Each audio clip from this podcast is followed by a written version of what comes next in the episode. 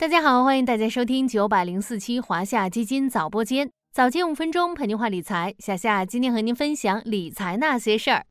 全面取消制造业领域外资准入限制措施，这是中国在第三届“一带一路”国际合作高峰论坛开幕式上宣布的重磅消息，也是我国制造业以基本开放以及自由贸易试验区负面清单制造业清零基础上的更进一步。什么是全面取消制造业领域外资准入限制措施？这一措施意味着什么？带来什么影响？释放了哪些信号？今天咱们就来聊聊最近这个焦点话题。先用一句话来解释全面取消制造业领域外资准入限制措施的含义，就是将制造业领域基本实现外资开放转为全面实现对外开放。什么叫基本实现外资开放呢？这里先解释一个概念，叫做负面清单管理模式。这是一种对外资许诺开放的反向方式。对于负面清单中列明的限制和禁止外资投资的行业和业务，是不给予外资以准入前国民待遇的。对于未列入负面清单的行业和业务，则内外资一视同仁。简单理解就是，除了负面清单上列明的禁区。其他行业领域和经济活动都许可，有点像我们在自助餐厅看到的提示：除酒水外，其他食物任吃。这个酒水就上了负面清单。之前的制造业对外开放分为两个层面，一个是在全国范围内，只有个别领域没有开放。根据外商投资准入特别管理措施负面清单二零二一年版。制造业条目中仅剩出版物印刷需由中方控股和禁止投资中药饮片的蒸、炒、制、锻等炮制技术的应用及中成药保密处方产品的生产两项。另一个是在自贸试验区范围内已经实现外资准入负面清单清零。在去年初实施的自由贸易试验区外商投资准入特别管理措施负面清单二零二一年版中。制造业条目已经完全清零了。简单来说，这次制造业负面清单清零，从自贸试验区层面扩大到全国层面，是中国制造业的全方位开放。接下来，我们分别来回答三个问题：全面取消制造业领域外资准入限制措施，中国的底气在哪里？向世界传递了哪些信号？又带来了哪些影响？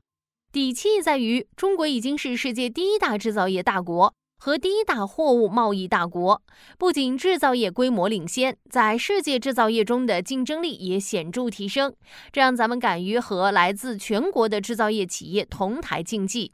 释放的信号是，在当今世界经济形势错综复杂的环境下，中国更加坚定对外开放的决心和信心。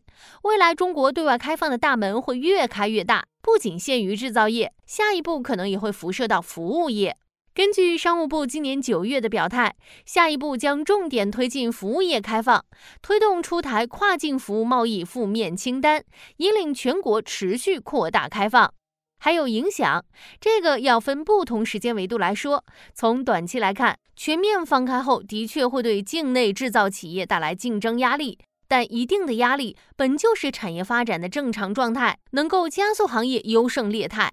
那些具有核心竞争力的企业，在压力面前，往往能够挖掘更大的发展空间，通过行业竞争为消费者提供更好的产品和服务。从长期来看，越是放开，合作机会越多。中国从制造业大国迈向制造业强国的过程中，应该把握对外合作的机会，利用更多优质的国际要素。一方面，全面放开才能进行全球资源的优化配置，吸引更多的外资注入制造业领域，推动我国制造业结构优化、发展质量提升。另一方面，和外资合作可以学习他国长处，为中国制造业转型升级带来新的动力。最后聊聊大家比较关心的话题，在中国制造业转型升级的路上，全面对外开放开启，又为大制造板块带来了哪些投资机会？制造业是一个非常大的板块，其中比较受关注的行业或主题有以下几个：一个主线是新型工业化，在供应链安全重要性凸显的当下，新型工业化有助于加快建设制造强国。近期多项会议都聚焦新型工业化，对我国工业化的未来发展方向提出目标要求与部署，强调工业制造业的数字化、高质量发展。两个行业是机床、工业母机和工业机器人。新型工业化主线中就覆盖了工业机器人和高端机床这两个行业。